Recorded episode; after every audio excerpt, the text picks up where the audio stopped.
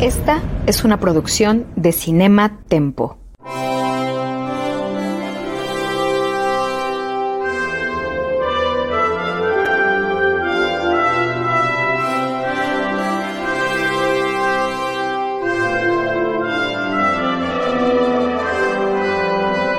The Crown, episodio por episodio, con Charlie del Río y René Palacios. Qué gusto saludarles, yo soy Charlie del Río, a nombre de este equipo que hace Cinematempo, de nuestro productor Jaime Rosales, el buen James, les agradezco que nos acompañen y saludo con enorme alegría a René Palacios, mi compañero en esta aventura que se llama Cinematempo The Crown, episodio, un episodio, episodio por episodio, y que cada dos semanas nos reunimos, René, o a veces si algo pasa, si algo se nos atraviesa, pues cada mes. Es correcto. Vamos haciendo un esfuerzo para hacerlo cada dos semanas en, este, en esta aventura. Ya vamos a entrarle a la segunda temporada. Hoy vamos con el primer episodio de la segunda temporada de esta extraordinaria serie de Peter Morgan. Charlie. Estamos además, queridos amigos y amigas, eh, querido René, querido Jaime, además de estar iniciando la temporada 2, en octubre de 2021 estamos grabando este episodio. Eh, para algunos será un presente cercano, para otros posiblemente si nos visitan desde el futuro, pues algo que ya sucedió hace algún tiempo. Pero hay varias cosas que sí me gustaría comentar, porque recientemente se llevó a cabo la ceremonia de los Emmys, que premian a lo mejor de la televisión eh, comercial, a las mejores series y programas televisivos, y la gran ganadora de esta última ceremonia del 2021, llevada a cabo en septiembre de este año, sin lugar a dudas, fue The Crown, que se llevó 11 reconocimientos. Estos 11 reconocimientos que incluyen varios de actuación, de guion, de dirección y demás. Primero que nada, me parecen extraordinariamente merecidos. No podríamos pensar otra cosa para estarnos dedicando a hacer un podcast, para, no solo para hablar de la serie, sino para decir, no, vamos a hablar episodio por episodio. Vamos a ir poco a poco analizándolo, poniéndolo, gracias a René, en un contexto histórico que nos ayuda muchísimo. Pero también habla de la calidad que tiene este producto y proyecto televisivo, lo cual a mí me alegra mucho, pero también habla de las modas y también habla de, em, de, de cómo las cosas pueden tener mayor impacto gracias a su popularidad. Para mí, The Crown merecería estas, estos 11 premios desde la primera temporada. La realidad es que no es así hasta ahorita, en sus cuatro temporadas ya publicadas, ha ganado 21 premios Emmy, de los cuales 11 son de esta última, que de la cuarta temporada, que por cierto a mí no me parece la mejor. Déjenme decirles eso, tú compartes ese comentario, ¿verdad, René? Totalmente, y creo que pues es un fenómeno también natural del ser humano, no en balde, Carlos, me corregirás si me equivoco, eh, las películas oscareables, cuando un director, un productor sabe que trae algo que puede tener peso, pues se buscan estrenar en las proximidades de la entrega del Oscar, no en el principio del año calendario que se va a contemplar para premiar una película. O sea, si una cosa se estrenó hace 11 meses, no tiene el impacto que, eh, que, suelen tener las que se estrenaron recientemente. Digo, los que votan para decidir quién ha de ser premiado deberían hacer un esfuerzo para, pues digamos, este, tomar en consideración del mismo nivel la que se estrenó en el primer mes del periodo calendario a la que se estrenó a dos semanas de la entrega de los premios o lo que sea. Pero nos pasa a todos, ¿eh, Carlos? Sí, no, no, no. vivimos, vivimos en la inmediatez. Un alumno mío que me entrega un muy mal trabajo, le va, le, va le va a ir mucho peor si el anterior que califiqué fue muy bueno. Y, ok, porque bajó su calidad. Claro, o sea, y, si y después el, el, trabajo que yo califique después del alumno que me entregó el trabajo pésimo, pues va a tener un hándicap a favor, porque la vara me la dejó muy abajo el otro alumno. Es muy complicado, pero tienes mucha razón, Carlos. Los merecimientos que se le reconocen en estos premios Emmy a The Crown son merecimientos que estaban ahí desde la primera temporada, incluso de manera más sólida que ahora que estamos hablando de la temporada número 4, Carlos. Estoy de acuerdo contigo y déjenme darles un ejemplo porque no puedo dejar de mencionarlo, es algo que a mí me impactó mucho. Pasó algo muy similar con Game of Thrones, esta sensacional serie de HBO que pocos veíamos desde el inicio y que fuimos cautivados y temporada tras temporada fue ganando más adeptos, fue ganando más popularidad, la popularidad llevó a más ingresos, los mayores ingresos llevaron a mayor producción, la mayor producción irónicamente llevó a una menor calidad en los guiones, amén de que se acabaron los libros de donde estaban basados y empezaron a irse los guionistas pues por la libre, ¿no? Inventando a partir de lo que conocían y es lamentable que en el momento de mayor popularidad, de mayor ingresos, fue también el momento de mayor número de premios cuando los merecimientos hubieran estado mejor hacia su arranque, primera, segunda, tercera temporada. Pero en fin, así es esto, no vamos a quejarnos más. Qué padre, qué gusto que la lupa esté sobre The Crown. Ahí está un mensaje ahorita de Daniel Cázares que nos está acompañando. Dice Daniel, ya voy iniciando la cuarta temporada y ya no he visto que publicaran episodios de The Crown. Aquí seguimos, Daniel, gracias. Qué bueno que ya volvieron a grabar. Nosotros también estamos muy contentos de estar de regreso. Esa fue una cosa. Otra, René, gracias al tema de los semis eh, y a nuestra compañera Lucero Calderón, mi querida Tutsi Rush, fuimos invitados, Lucero, un servidor y también Diana Su, eh, que nos acompaña en Cinemaneta, a platicar con Leo Zuckerman en su programa Es la hora de opinar sobre los semis. Y la mayor parte de la conversación, que fue de una hora, trató justamente sobre The Crown. Y me tomé la libertad, sin mencionarte, pero a tu nombre como representante de este proyecto, de hacer algunos comentarios que normalmente vertimos aquí y de inclusive parafrasearte, hablando de la jaula de oro en la que hemos mencionado o que tú has mencionado muchas veces que viven estos personajes. Leo Zuckerman me decía que le recordaba mucho un producto de Televisa de hace muchos años que se llama Los ricos también lloran. Y me dice, pues es que de es como Los ricos también lloran británico. Sí, el título, la verdad es que de Los ricos también lloran, pues difícilmente eh, puedes encontrar uno que encaje de mejor manera eh, con la realidad que observamos en The Crown. Pero yo, yo, yo, sumaría el hecho de que lamentablemente hay grandes desigualdades en el mundo en el que vivimos, sin embargo, hay una cantidad bastante importante de personas ricas. O sea, es decir, en términos relativos, pues no, pero en términos absolutos, sí. Sin embargo, personas ricas que además simbolizan la unidad nacional, pues entonces ya estamos hablando de un club verdaderamente pequeño. Minoritario. Minoritaricísimo al que pertenecen los integrantes de las casas reales de las monarquías constitucionales, es decir, la familia real británica, la española, la belga, la holandesa, la danesa, es decir, estas casas reales que siguen existiendo y que, bueno, pues sí, los integrantes de sus familias reales tienen este problema, porque no nada más son ricos, sino que además tienen que hacerla de símbolo nacional. Insisto, son floreros que hablan, son floreros que caminan, que sienten, que aman, que tienen pasiones, que tienen bajas pasiones, en fin, es un, es un, es un drama.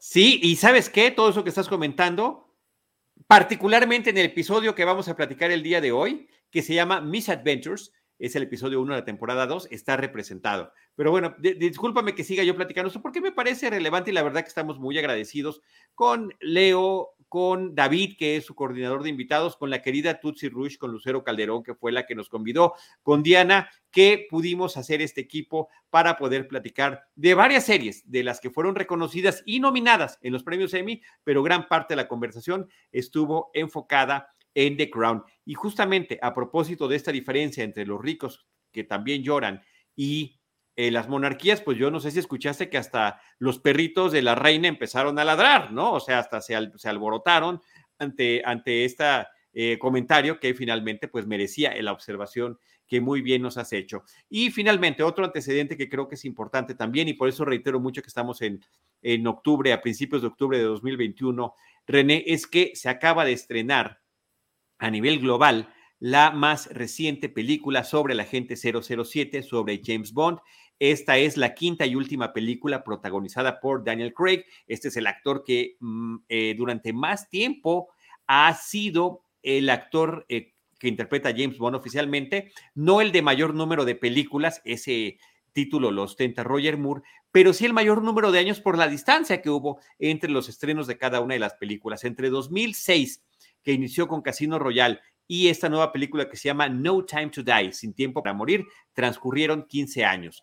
Eh, uno más de los que debieron haber sido porque eh, la pandemia obligó a que una película completamente terminada eh, y lista para estrenarse el año pasado fue pospuesta durante varias ocasiones debido a la pandemia de COVID-19. Pero bueno, finalmente esa película está estrenada, cierra un ciclo muy bonito en torno a este agente secreto, porque es la primera vez que a lo largo de cinco películas se le da una continuidad muy especial al desarrollo y al arco del personaje de un principio hasta un fin, perfectamente bien cerrado. O sea, las podríamos juntar y serían una miniserie, eso me encantó. Pero lo que yo quiero comentar es que también a propósito de The Crown y a propósito de James Bond, es un buen momento para recordar, como tú ya lo has hecho en otras ocasiones, pero pues hoy, hoy lo haremos con esta despedida de Daniel Craig, lo que sucedió en las Olimpiadas del 2012, en esta inauguración que fue dirigida por otro cineasta que se llama Danny Boyle y que tomó prestado a Daniel Craig para interpretar a James Bond del set de Skyfall, que en ese momento estaba filmando con Sam Mendes, para participar en una de las varias secuencias que tiene esta inauguración, que la verdad me parece que es divertidísima, nos conecta con The Crown. Resulta que James Bond es citado en el Palacio de Buckingham, gracias a Jaime que nos está poniendo las imágenes. La reina misma se presta para esta, esta secuencia eh, y la reina hace esperar a James Bond un momento en el que ella está firmando algo, salen del palacio, toman un helicóptero y después ambos se arrojan en paracaídas para llegar a la inauguración de los Juegos Olímpicos. Me parece que es algo eh, divertido, sensacional. Y eh, eh, nada más antes de cederte la palabra para que digas todo lo que tengas al respecto, que seguramente serán muchas cosas, querido René, recientemente en un documental que está de manera gratuita en Apple y que se llama Being Bond o en español, cómo ser James Bond, Daniel Craig cuenta cómo cuando le propusieron esta secuencia, mientras él filmaba Skyfall, lo primero que él dijo es, bueno, no será necesario pedir permiso a la, a la Casa Real y dijo, no, ese permiso y la participación de la reina ya están. Entonces, imagínate, le decía un, un, conductor televisivo, imagínate que hubieras dicho que no. Sí, no, bueno, totalmente de acuerdo. A mí me pareció un gesto, de hecho lo hemos utilizado como ejemplo a la hora de comentar otros episodios de The Crown, justamente de que en, torno a que si bien la tradición se tiene que preservar, porque si tú pisoteas la tradición, en un momento dado vas a estar pisoteando esta idea premoderna de que una familia goza de mandato divino para reinar sobre un pueblo. Entonces, una, una casa real tiende a ser conservadora. Habiendo dicho esto, el que sea conservadora no implica que no se mueva y que todo lo que hace esté labrado en piedra.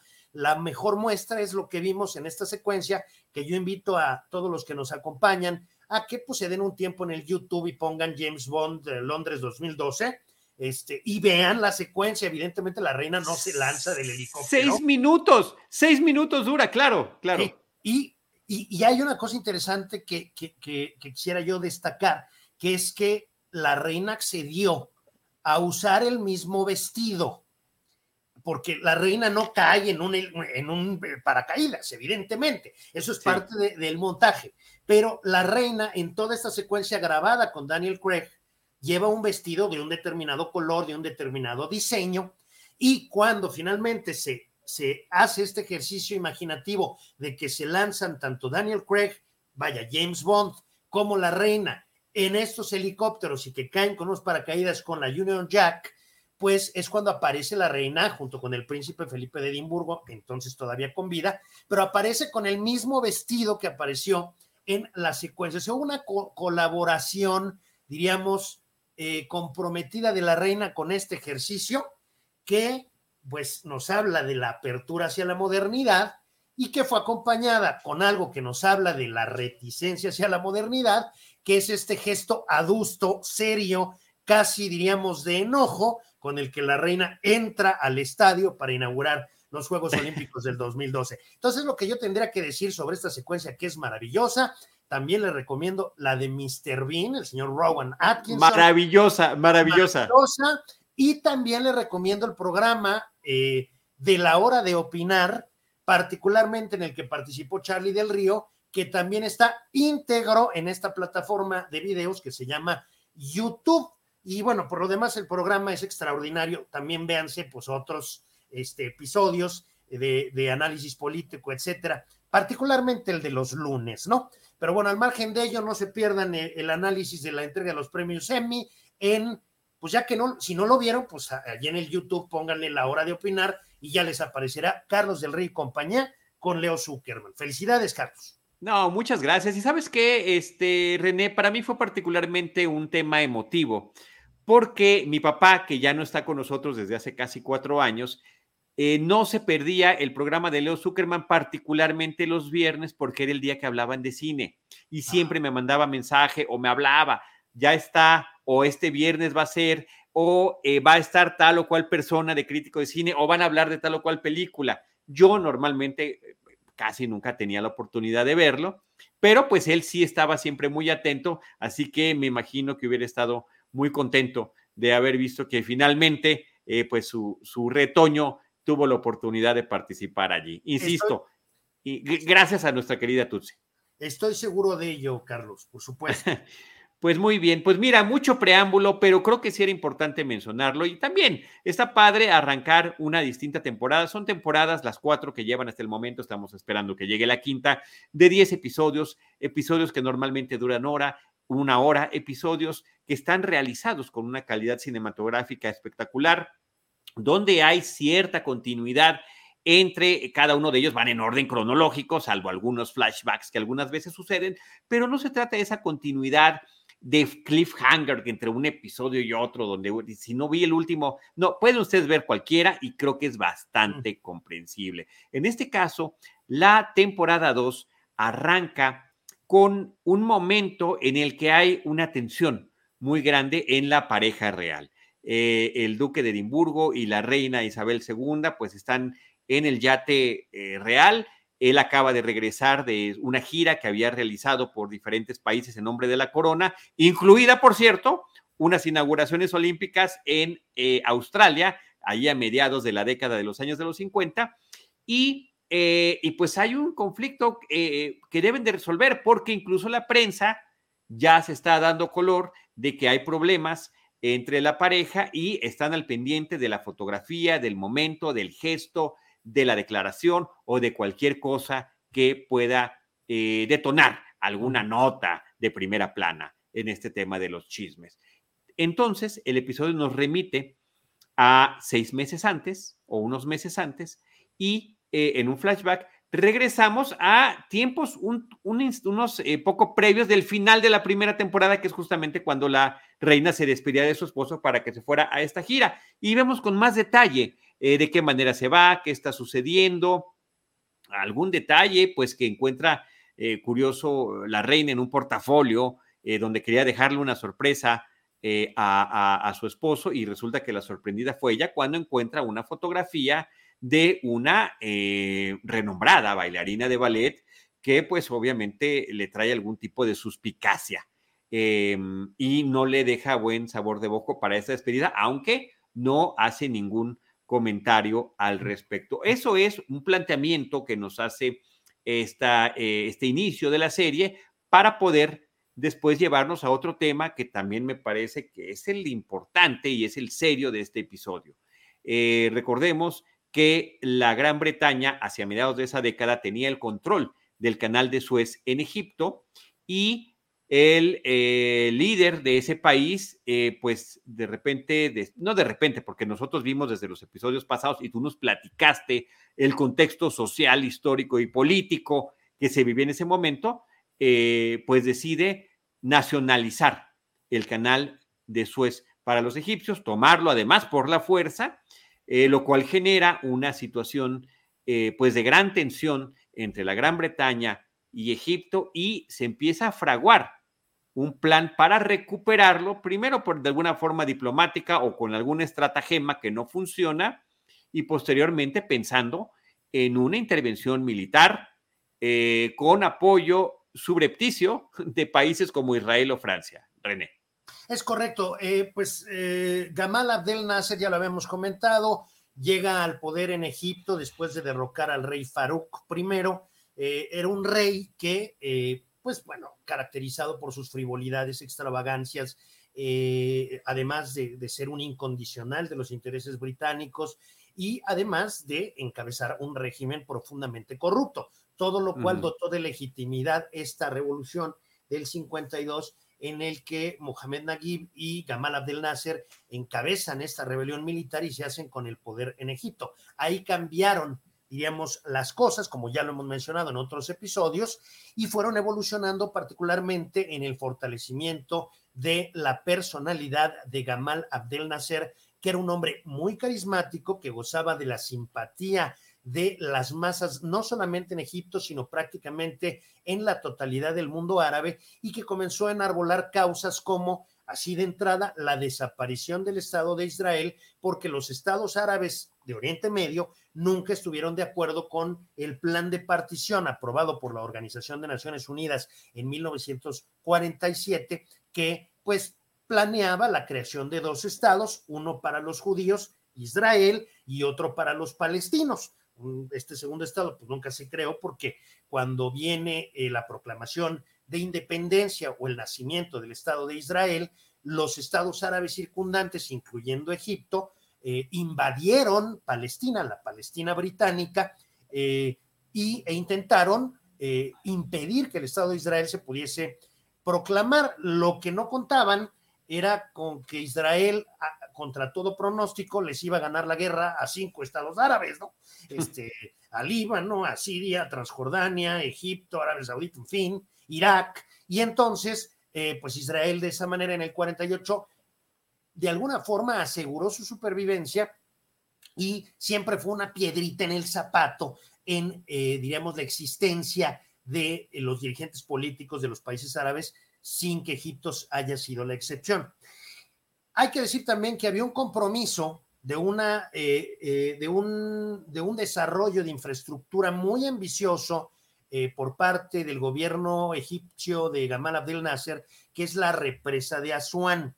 Ese compromiso existía por parte tanto del Reino Unido como de Francia como de Estados Unidos, pero Gamal Abdel Nasser comienza a calentar el ambiente en contra de Israel, en contra de Occidente, en contra del imperialismo, eh, en, enardeciendo a las masas a partir de la utilización del nacionalismo. Y bueno, esto hizo cada vez más difícil que las potencias que ya mencioné accedieran a financiar la represa de Asuán. Cuando el gobierno egipcio de Nasser se da cuenta de que este financiamiento no se va a dar, es cuando toma la determinación de eh, nacionalizar el canal de Suez, de tomar por la fuerza las instalaciones del canal de Suez y de la compañía que lo administraba, que era una compañía con capital franco-británico, y justamente este hecho fue el que derivó en la crisis en la que se terminaría metiendo de manera muy triste el primer ministro británico Anthony Eden, que durante mucho tiempo vivió a la sombra de la grandeza de Winston Churchill, fue su eterno ministro de Exteriores y que, eh, bueno, le tenía además una animadversión personal a Nasser muy fuerte y, bueno, negoció con Guy Mollet, entonces primer ministro francés, estamos hablando de la Cuarta República Francesa, negoció con David Ben Gurion, en ese momento primer ministro de Israel, eh, él hacer una acción conjunta que beneficiara a todos con objeto uno de que eh, los británicos recuperaran el control sobre la compañía del canal de Suez, eh, los, los franceses participaban militarmente también con esa misma intención, recuperar la parte que le, le, correspondía del control del canal de Suez e Israel poner un dique que alejara a este líder que era muy estridente en su, eh, eh, diríamos, retórica anti-israelí, poniendo una uh -huh. suerte de cuña al invadir la península del Sinai. Esta fue una decisión desafortunada del primer ministro Anthony Eden, porque un poco, pues sí, saltándonos a lo, a lo que vendrá en episodios subsecuentes, sí convendría terminar la historia diciendo que eh, si bien militarmente los egipcios no pudieron hacer nada ni contra británicos, ni contra franceses, ni contra israelíes, Lo cierto es que desde el punto de vista político, Gamal Abdel Nasser terminó saliéndose con la suya, porque en lo que, lo que no se dio cuenta Anthony Eden es que el mundo ya no era aquel en el que él había comenzado su carrera política, aquel en donde la Gran Bretaña era una potencia de primer orden, aquel en donde Francia era otra potencia de primer orden.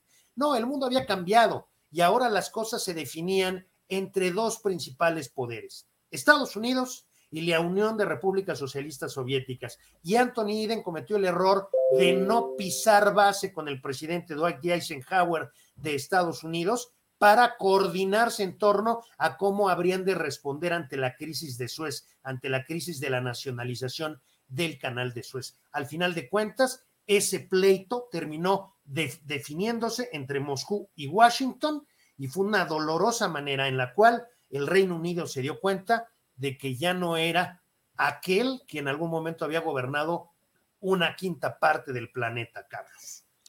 Y esta, esto que nos estás comentando, René, además de agradecerte este contexto histórico tan detallado que efectivamente no está en el episodio, aquí simplemente están algunos detalles que nos mencionan, los elementales, pero creo que justamente una parte importante de este ejercicio que hacemos en este podcast de The Crown episodio por episodio es que gracias a René obtenemos el contexto eh, histórico que nos da un sustento mayor a la historia.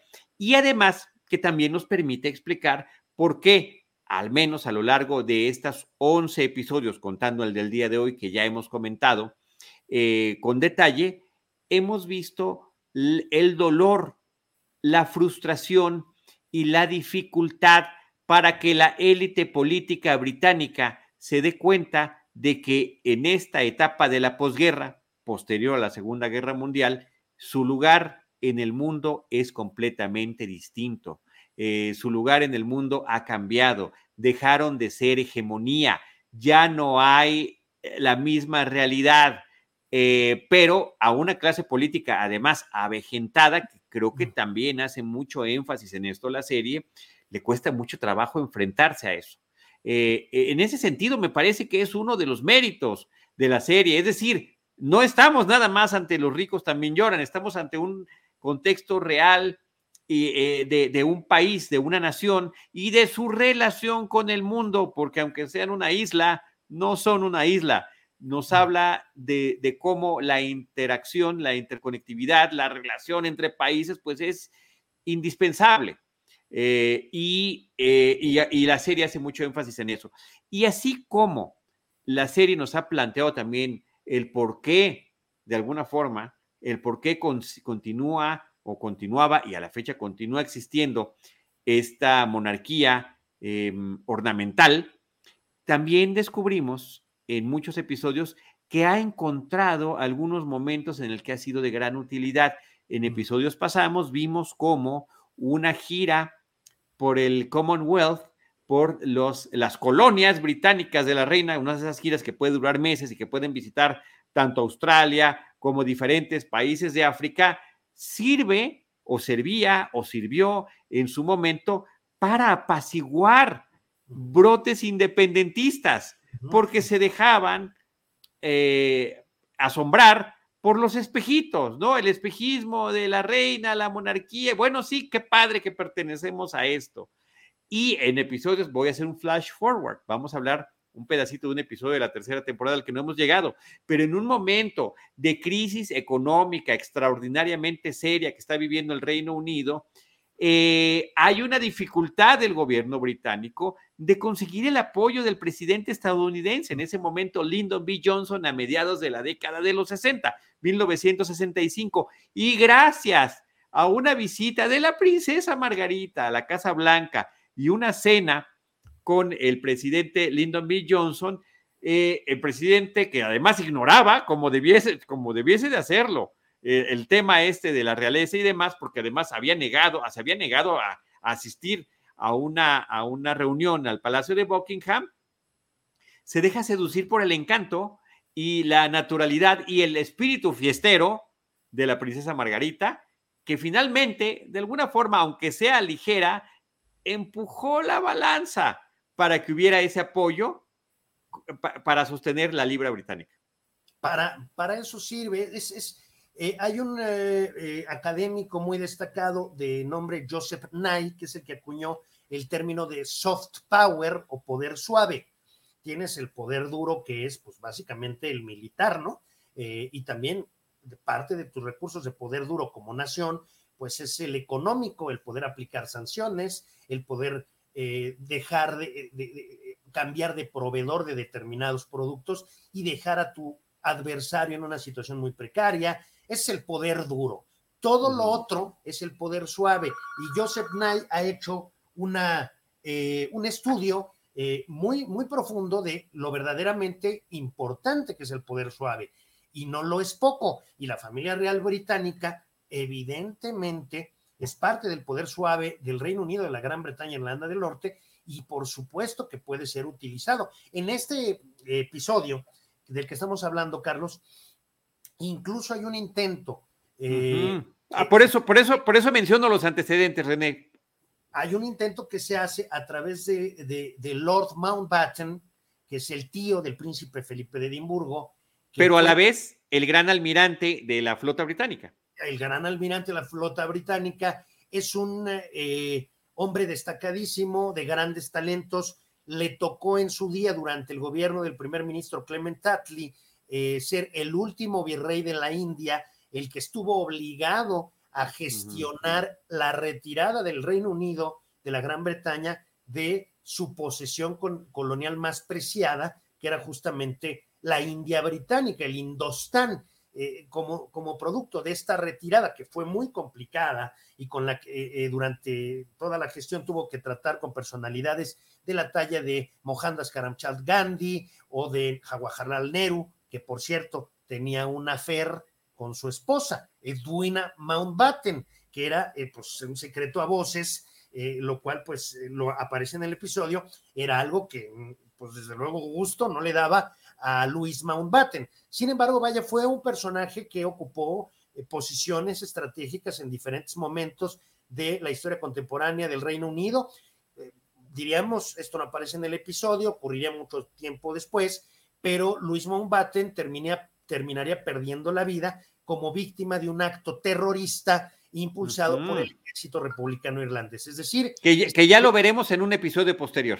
Que lo veremos en un episodio posterior. Pero a través de, Lord Mountbatten se buscó que la reina eh, intentara persuadir al primer ministro Anthony Eden de no aventarse como el Borras con, eh, diríamos, con la espada desenvainada en contra de este hombre, Gamal Abdel Nasser, sino explorar, ser más cauteloso, ¿no?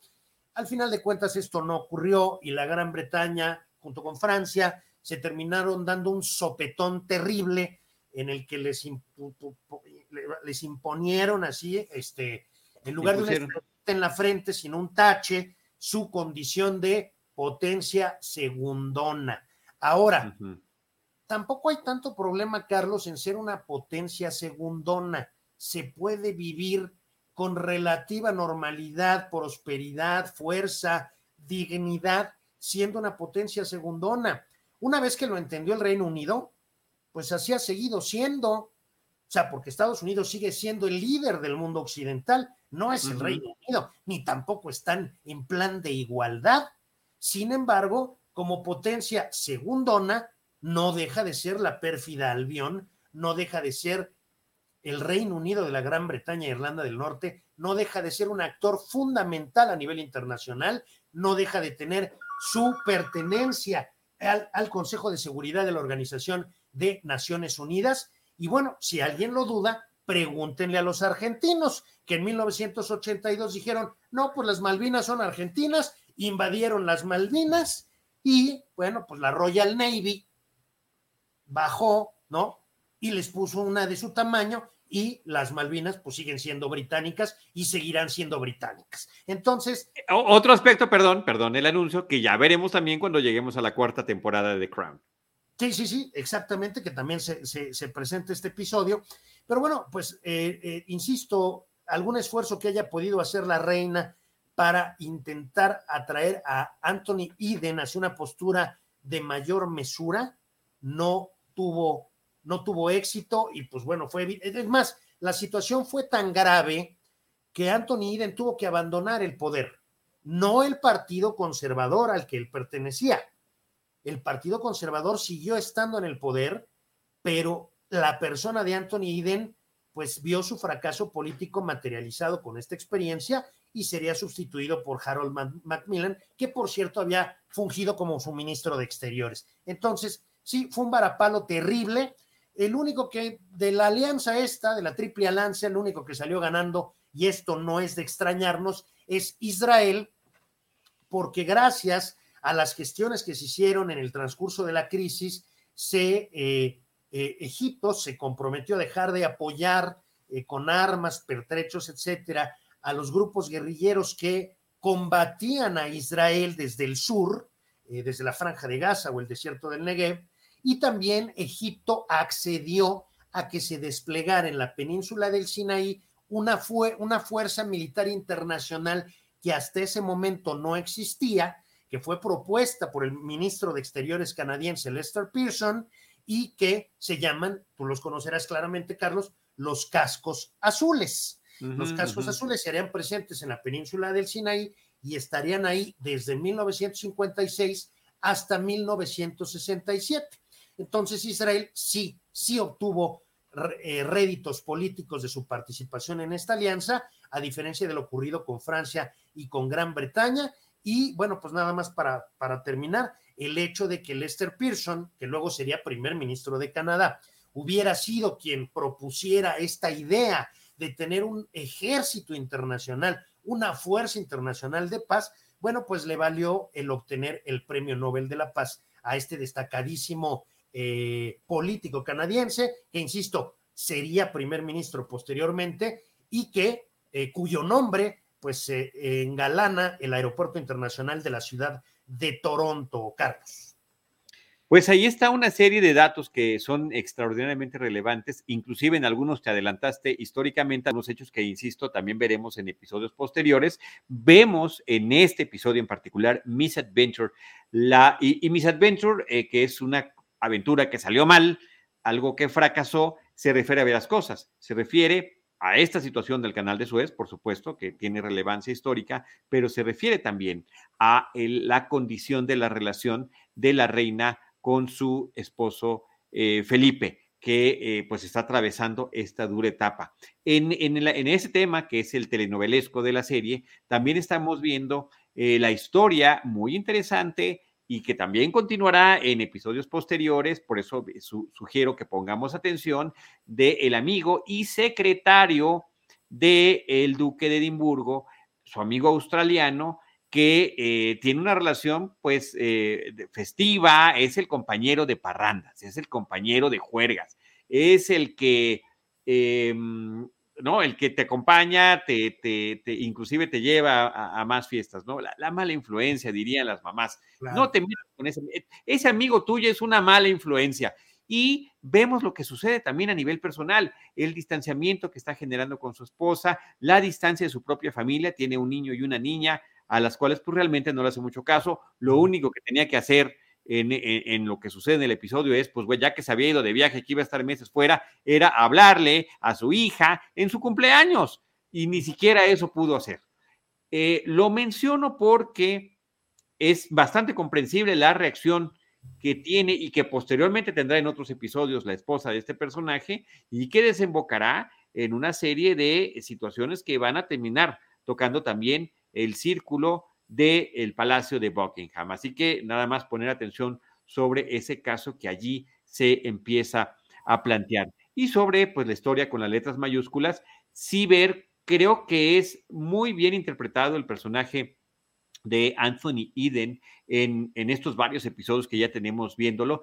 Jeremy Northam es el actor que lo interpreta y creo que le da esa sensación de figura trágica de un hombre que siente que él debió haber estado a cargo del gobierno británico desde hace mucho tiempo, que finalmente el poder le llega demasiado tarde cuando él está ya demasiado cansado, demasiado enfermo, cuando está justamente en este declive la posición de la de la Gran Bretaña ante el resto del mundo y en el que además, y se menciona también aquí, sigue viviendo bajo esa sombra imposible de eludir de Winston Churchill. De quien él fue su ministro de Relaciones Exteriores, un miembro de su partido, un amigo, compañero, con quien habrá tenido también, por supuesto, sus roces y lo vimos, pero pues que le gustaría poder escaparse. Y fíjate que esto me parece, René, y tú corrígeme si lo interpreto mal, una especie de síntoma de los líderes anglosajones de ciertos estilos, donde creen que parte de su legado se podrá constatar eh, y, marcar a partir de un movimiento bélico. Pareciera que muchos presidentes estadounidenses, por una parte, y muchos primer ministros eh, de la Gran Bretaña creen que con tal o cual eh, conflicto bélico internacional podrán tener no nada más un mayor rating en su popularidad, sino una marca particular en la historia de su país.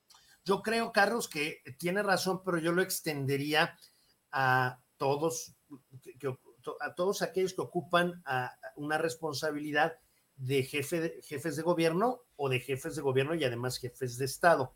¿Por qué? Pues por la épica que tiene una guerra. O sea, en el imaginario colectivo, una guerra implica heroísmo, implica patriotismo, riesgo, audacia, valentía, eh, eh, diríamos, eh, este, nacionalismo, incluso ese pequeño nacionalista que todos llevamos dentro y que de pronto se puede desbordar de manera muy peligrosa, está ahí presente, nos seduce el, tema de, los enfrentamientos bélicos. Y los héroes son aquellos que logran salir airosos de enfrentamientos bélicos. Los otros, pues pueden, pudieron haber sido buenos funcionarios, pero no, no llegan a ser héroes porque carecen de esta épica, de esta, ¿no? A ver, pues yo te pregunto, Carlos, ¿cuántas series has visto sobre la Segunda Guerra Mundial y el enfrentamiento de de, Churchill y Roosevelt y Estados Unidos y Gran Bretaña y todo contra la Alemania hitleriana y la Italia de Mussolini. Pues no sé si se puedan contar por miles o por cientos de miles. No, no, eh, mi respuesta sería todas. Todas. Bueno, ahora, ¿cuándo has visto una serie de History Channel sobre los últimos 50 años de la historia de Suiza? Yo me parecería alguien diciendo, pues seguimos haciendo chocolates que están muy buenos, nuestros relojes son impecables. Y pues nuestros impecables y precisos. Te ofrece muchísima discreción. Fuera de eso, han subido, bajado, subido, bajado, subido, bajado presidentes y primeros ministros y de su nombre nadie se acuerda porque no protagonizaron nada digno de atraer la atención, de, no de aventarte una novela, de, de, drama, de, de sí, eso es lo que sucede. Ahora, te digo que yo extendería la condición a los jefes de gobierno de todo el mundo, porque lo que ocurre con los jefes de gobierno que, que no son anglosajones o que no pertenecen a determinada condición eh, de pertenencia civilizacional es que pues con qué ojos mi divino tuerto, ¿no, mi querido Carlos? Es decir, este, se habla, por ejemplo, de que México siempre ha tenido una vocación pacífica. Y esto de tener una vocación pacífica tiene que ver con que solamente ha levantado sus armas para defenderse. Y es verdad. Sin embargo, a mí me diríamos, yo pienso que no es que haya una naturaleza intrínseca, eh, mexicana del pacifismo y el respeto. No, lo que pasa es que lo que no hay son garrotes para darle de garrotas al de al lado. Si tuvieras los garrotes, actuarías de manera diferente. Eso es lo que nos enseña cinco mil años de historia humana. Entonces, mm. ¿hay países pacíficos? Pues sí, porque no tienes con qué. O sea, ¿qué vas a hacer? Este, a ver, la, la, Guardia Costera de Estados Unidos es más grande que la Armada de México. O sea, no te estoy hablando de la US Navy, o sea, la Armada de Estados Unidos. No, no, no, no. La Guardia Costera, o sea, los barquitos que están ahí para rescatar cuando hay alguna tormenta y todo esto. Ese es más grande que nuestra Armada, o sea, nuestra rama del ejército que eh, este, se encarga, diríamos, de la protección de la soberanía nacional en los mares. Entonces, la tentación está presente ahí, me parece que en todos. El problema es que pocos tienen la capacidad de utilizar la espada para hacer valer sus intereses. Los que tienen la capacidad de hacerlo lo han, lo han hecho o por lo menos lo han intentado. Y vuelvo al ejemplo de los generales que encabezaban la dictadura argentina de 1976 a 1983. Esta dictadura que empieza con la presidencia del general Jorge Rafael Videla y que termina con la presidencia del general Leopoldo Fortunato Galtieri, que es el que intentó recuperar las Islas Malvinas, que es un territorio de ultramar perteneciente al Reino Unido. ¿Por qué intentó el general Galtieri esto? Porque ganar una guerra te dota de una legitimidad enorme. Nada más lo que no se esperaba Galtieri es que Estados Unidos no le diera su apoyo, se lo diera a Gran Bretaña y que viniera la Royal Navy y les pusiera, pues, diríamos, una barrida tremenda, ¿no? ¿Y qué sucedió? Que Margaret Thatcher, bueno, terminaría alargando su estancia en el, Downing, en el número 10 de Downing Street como primera ministra, gracias a qué? A que ganó una guerra. Y eso aquí y en China es algo que enaltece a cualquier líder. En el caso de Margaret Thatcher y la guerra de las Malvinas, y en el caso de George Bush padre y la guerra del Golfo, en ambos casos hubo un desfile de la victoria encabezado por ambos mandatarios, eh, eh, en donde la gente se volcaba con banderitas vivas, nacionalismo, patriotismo, etcétera. Por eso es que es muy, muy útil, Carlos. Sin embargo, bueno, aquí también había un motivo muy real, que era el mantener el control que necesitaba tener. Sí, bueno, eh, sobre, el, sobre, el, canal de Suez, que además significaba, y eso sí nos lo explica muy claramente el episodio, significaba el control del tránsito del petróleo, del combustible que necesitaba la Gran Bretaña. Todo esto que tú mencionas y que has puesto con varios ejemplos era lo que Anthony Eden, el entonces primer ministro de la Gran Bretaña, esperaba que pudiera suceder, pero pues que desafortunadamente no pasa para él. Hay que decir también que con esa gran producción que tiene la serie, que es también uno de los méritos y que le ha recibido, que le ha merecido reconocimientos, está el asunto de que vemos esos momentos, eh, por una parte, eh, bélicos de acción muy bien elaborados, calidad cinematográfica, permítanme decirlo, desde que eh, las tropas egipcias toman el control del canal de Suez y así como también podemos ver la reacción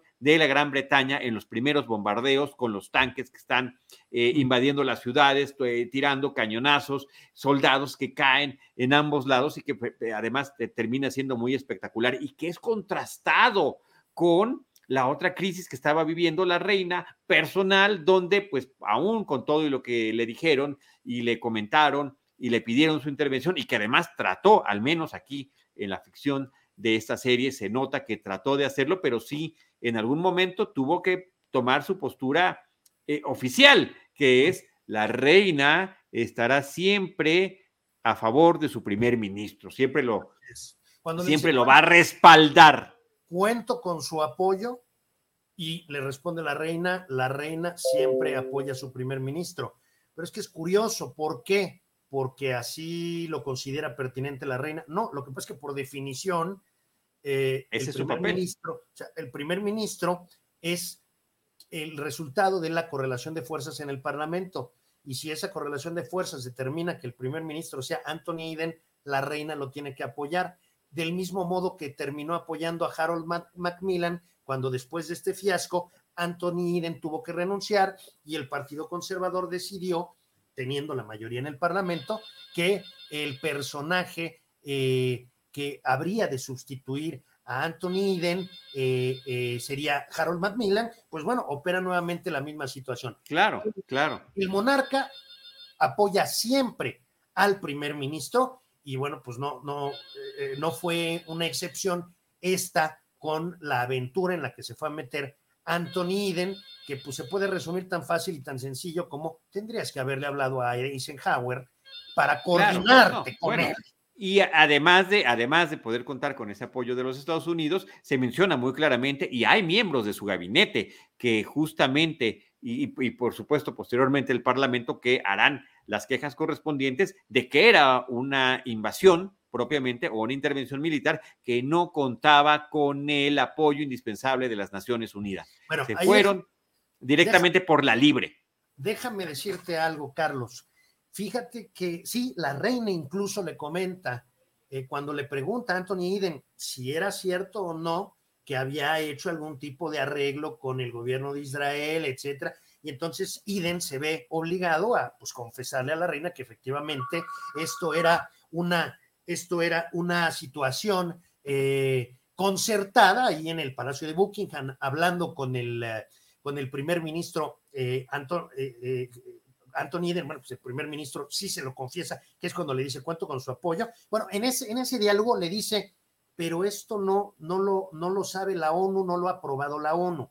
Déjame decirte, Carlos, que de todas las guerras que han ocurrido desde que la ONU existe, me parece, y no creo exagerar, que la ONU ha avalado dos guerras.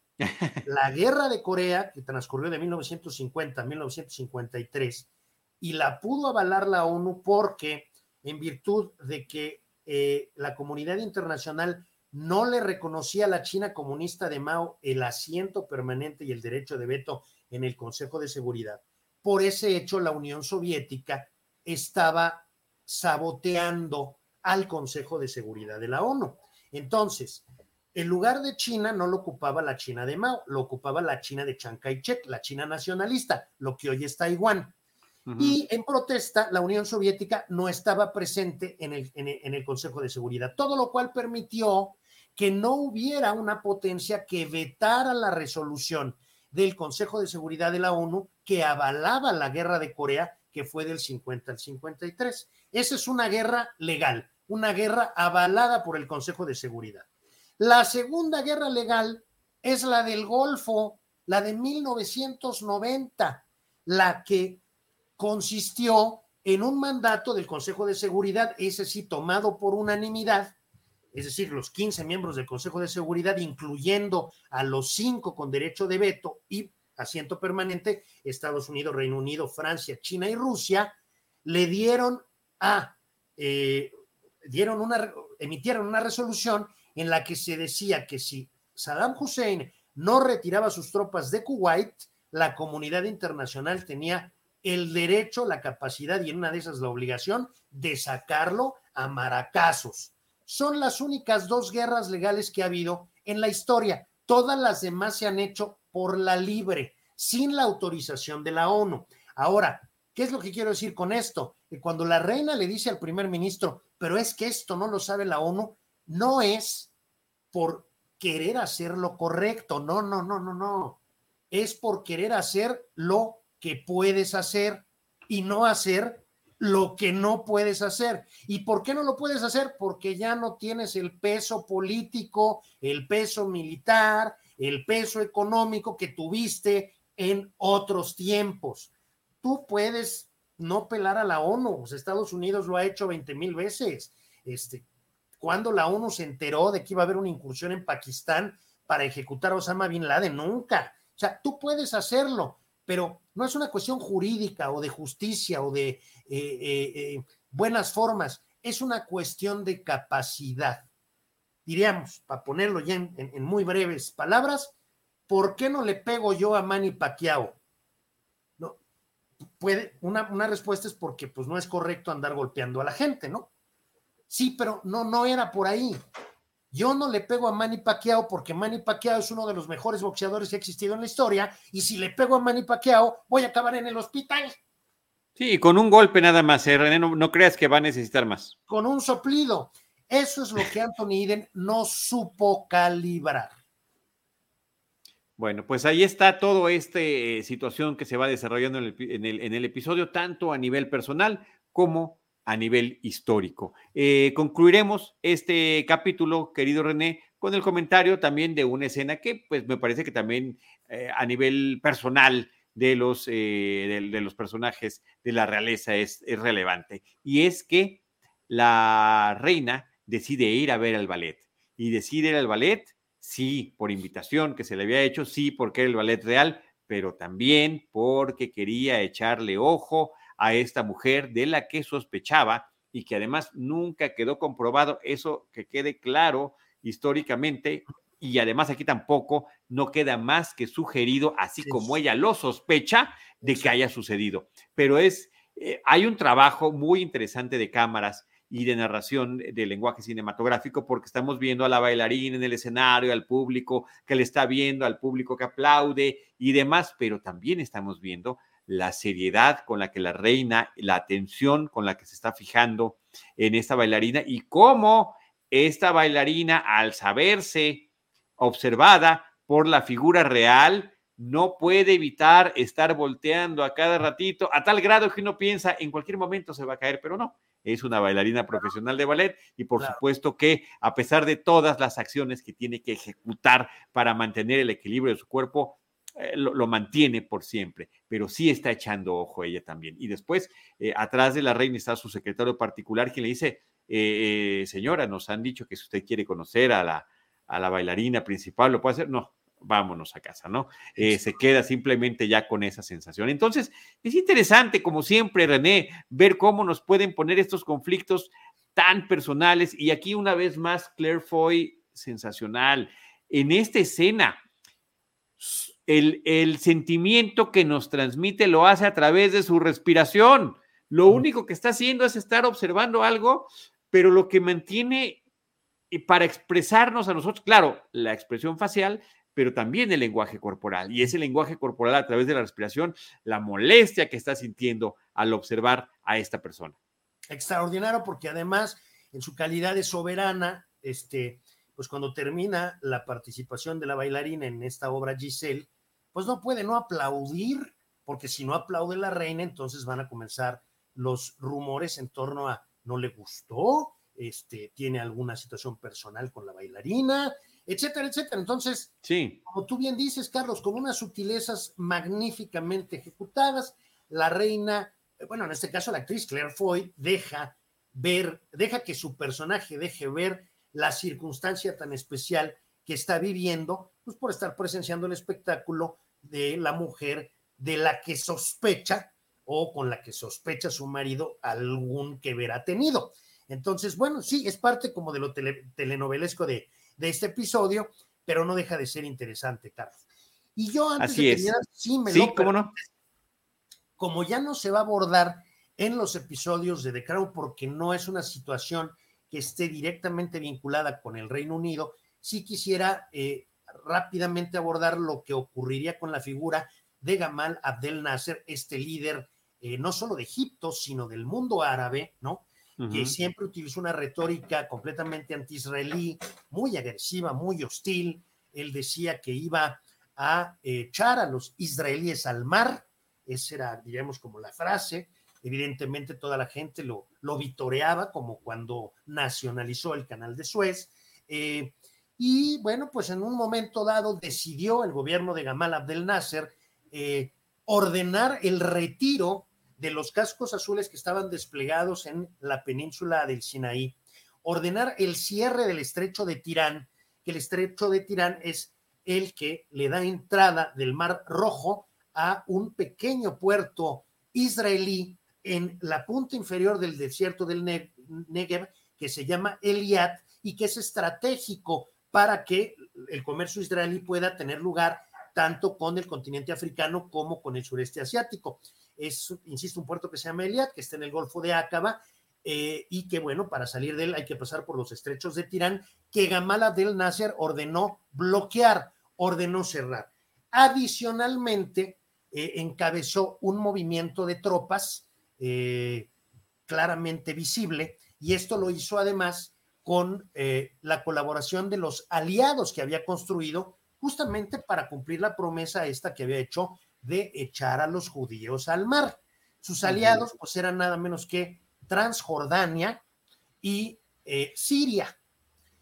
Pues resulta que en 1967, eh, momentos antes, diríamos ya con los preparativos para el ataque que tendría lugar por parte de estos estados árabes en contra de Israel, eh, prácticamente al mismo tiempo del inicio de la campaña, Israel tenía a su fuerza aérea en eh, sobrevolando todo Medio Oriente, los agarraron con las manos en la puerta, destruyeron la totalidad de la Fuerza Aérea Egipcia, Jordana y Siria, y desde el punto de vista terrestre, nada más imagínate, Carlos, que Israel le conquistó Egipto la totalidad de la península del Sinaí, la franja de Gaza.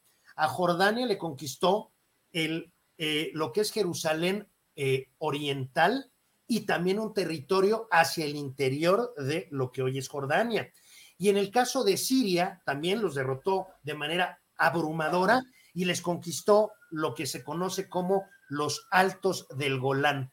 Difícilmente nos encontraríamos una guerra en la que un cuate le fue tan mal y al otro le fue tan bien. La guerra es conocida como Guerra de los Seis Días porque eso fue lo que tardó Israel en hacer pinole a estos tres estados árabes que pretendían, guiándose por las voces de Gamal Abdel Nasser, expulsar a los judíos al mar. Fue una derrota absoluta, fue una derrota humillante, fue una derrota, diríamos, sin paliativos, después de la cual eh, la estrella de Nasser, que llegó a ser muy refulgente, comenzó desde luego a apagarse hasta que, bueno, de pronto en 1970 le da un infarto, se muere y es sustituido en el gobierno egipcio por Anwar el Sadat.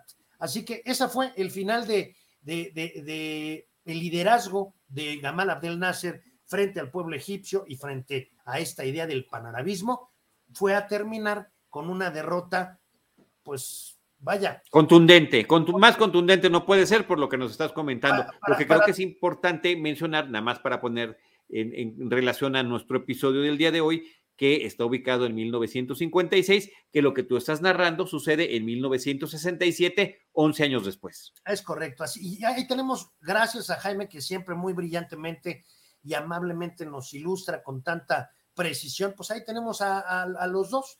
Eh, Gamal Abdel Nasser, que es el que tiene en sus manos una hoja de papel, eh, y el que aparece a la derecha, a su izquierda de Gamal Abdel Nasser, es quien lo sucedería como presidente de Egipto, que es Anwar el Sadat, que después terminaría firmando, por cierto, la paz con Israel. Pero eso ya es otra historia, Carlos. Muy bien, pues concluimos mencionando que el director de este episodio es Philip Martin. Él ya había dirigido otros cuatro episodios de la eh, temporada anterior, eh, o cuatro o cinco episodios. Eh, previos. Entonces, bueno, pues es un eh, director que tiene esta experiencia con la serie y que además, incluyendo Gloriana, ¿no? Que es el, episodio último de la temporada pasada.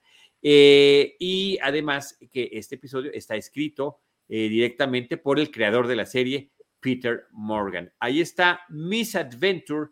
The Crown, primer episodio de la temporada 2. Me parece que, pues, em, una vez más, estos episodios de arranque, René, nos marcan el tono de lo que vamos a poder mencionar. Ahí está el comentario de Daniel Cázares que nos ha acompañado. Daniel, gracias por acompañarnos a lo largo de todo este episodio. Dice, excelente contexto histórico de René, es muy importante ya que la serie no lo brinda. Cierto, Daniel, eh, has dado en el clavo porque esa es la razón por la que yo, y lo he dicho varias veces a lo largo de, esto, de este podcast, por la cual eh, le pedí a René que nos acompañara y quisiéramos juntos este proyecto.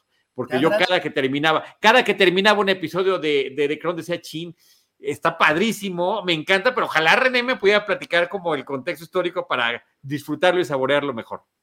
Pues Daniel, te agradezco mucho el comentario y gracias por escucharnos. Gracias René, gracias Daniel, gracias Jaime Rosales y gracias a todos ustedes que también a través del podcast en diferentes plataformas, en Spotify, Apple Podcasts, Google Podcasts y demás nos están acompañando. De verdad que se los agradecemos. Eh, seguiremos eh, tratando de tener esta continuidad cada dos semanas, de ofrecerles un episodio nuevo. Gracias también a Jaime Rosales, estamos al día en los episodios publicados en la plataforma. Además de que esto se queda en video en el canal de YouTube de eh, Cinema Tempo y también está en las páginas de Facebook de Cinemanet, de Cinema Tempo y Charlie del Río Ciniceris. René Palacios, nos vemos para la próxima. Un abrazo, Charlie. Gracias, yo soy arroba Charlie del Río y eh, los esperamos en nuestro próximo episodio de Cinema Tempo, The Crown, episodio por episodio. Gracias. The Crown, episodio por episodio. Con Charlie del Río y René Palacios. Esta fue una producción de RH Media. Realización Jaime Rosales.